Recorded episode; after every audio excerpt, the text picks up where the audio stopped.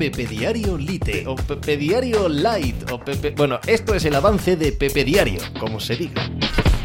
Hola, ¿qué tal? Hoy estamos a viernes 23 de agosto del año 2019. Os hablo desde Torrelodones, en Madrid, en España. Yo soy Pepe Rodríguez y este es el programa número 279 de Pepe Diario Lite o Light o Lite o Light, que no sé cómo se dice y ya no lo voy a saber jamás. Esto es el resumen de Pepe Diario, un programa que normalmente dura dos horas y media, los viernes dura unas tres horas, ¿vale? Y en esas tres horas hablamos sobre la actualidad del deporte. Hoy comienza, hoy he comenzado el programa hablando de la Vuelta Ciclista España. La Vuelta Ciclista España da inicio mañana y es una vuelta mm, compleja de analizar. Primero, el recorrido me gusta mucho, es, una, es, un subjetivismo como un templo que eh, el año en el que está la etapa que llevo soñando toda la vida que esté, que es la del acebo, eh, no, me gusta el, no me gusta el recorrido. Claro que me gusta, solo por eso, aunque fueran las otras 20 etapas de, de una manera que no me gustase, me iba a dar igual. El recorrido me iba a encantar.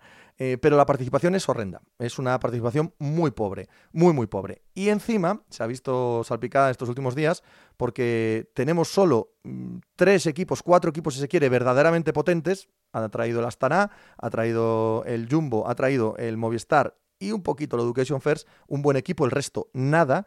Y resulta que el Movistar, que debe ser el gran animador de la carrera, no trae a Carapaz, ganador del Giro, porque la semana pasada se fue a un criterium por su cuenta y riesgo, por su cuenta y riesgo, vamos, para ganar un dinero aparte del equipo, sin pedir permiso al equipo, se cae y ahora no está en la vuelta, con lo que eso supone para, para la imagen del equipo, del patrocinador, etcétera.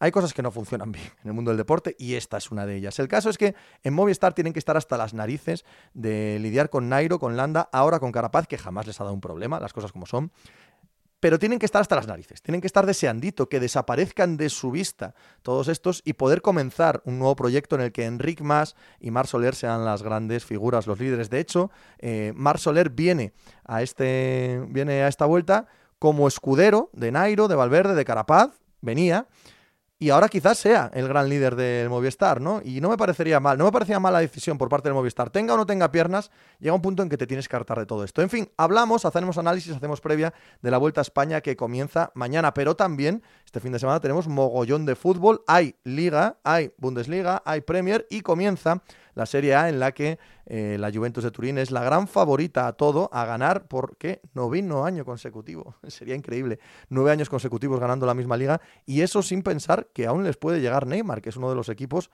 uno de los tres equipos que están en ese, en ese batiburrillo, en esa puja por ver quién se lleva al brasileño, quién lo saca de París.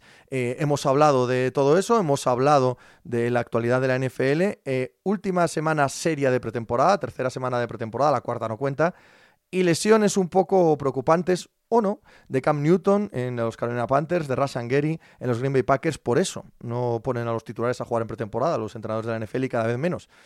Porque el beneficio contra el riesgo no acaba de merecer la pena. Hemos hablado de que comienza el fútbol americano universitario con un fascinante Miami, Florida, este sábado. Y hemos hablado también de NBA. Hemos repasado la off-season que han tenido los Sacramento Kings. Es el menú que os propongo para hoy. Es eh, eh, lo que hablamos hoy en el programa y espero que os entretenga. Podéis escucharlo en pepediario.com. Si vais allí y os suscribís, os regalo siete días. En esos siete días pretendo convenceros de que os quedéis, de que convirtáis este programa en parte de vuestra rutina diaria, de radio o de podcast. Y si os quedáis, os cobro 3 euros al mes, porque quiero seguir haciendo esto el máximo tiempo que pueda y solo lo haré si me lo pagáis. Espero que paséis muy buen fin de semana. El lunes, aquí estamos. Hala, hice hacer algo por ahí.